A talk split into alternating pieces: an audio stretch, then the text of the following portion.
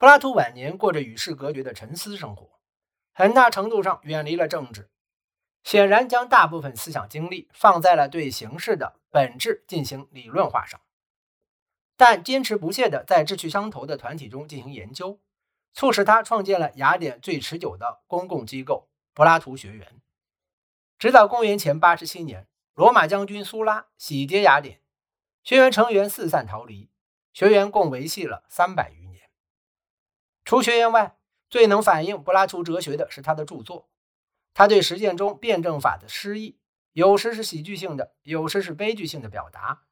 通过这些对话。作者被卷入一种戏剧化的人生，致力于在反思和反复的追问中质疑自我和他人。因为最为柏拉图所倾羡的，仍是一种体现在语言和行为中的生活方式，一种理性统一和道德完善的质朴生活方式，一幅精心描绘的更好自我的画像。作者不仅将这种生活方式归于自己，也常常将其归于苏格拉底。柏拉图于公元前三四七年逝世。据说他去世前不久，梦见自己是一只天鹅，从这棵树飞到那棵树上，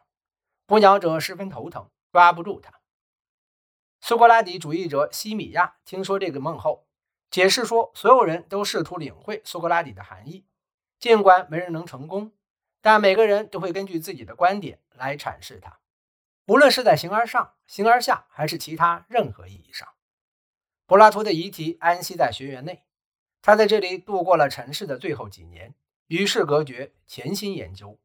思索灵魂的不朽性，过着一种彻底沉思性的生活，丝毫不关心身体，以至于有传言说他死于寄生虫感染而未做治疗。据迪欧根尼拉尔修所说，他的愿望始终是在身后留下纪念，无论是在朋友的信中，还是在自己的书中。不消说，这个愿望实现了。雅典人民建立了半身雕像来纪念他，而他的弟子们则保存了被他们视为真实的大量对话和信件，忠实传递了两千多年后，那些柏拉图文集成为他的最终愿望和遗言，即践行苏格拉底表现的善，使灵魂因沉思善和正义的形式而得以净化，行动时信奉一种普罗米修斯式的可能性。如果崇高的哲学和明智的执行自由的政治权利相结合，最终将不仅能解决我们国家的，也能解决全人类的麻烦。正如古典文献指出的，这是一种宣福礼式的理想。一位近古时期的传记作者总结说：“人们可以从他死后发生的事推断出他的神圣。”曾有一名妇女去请示神谕。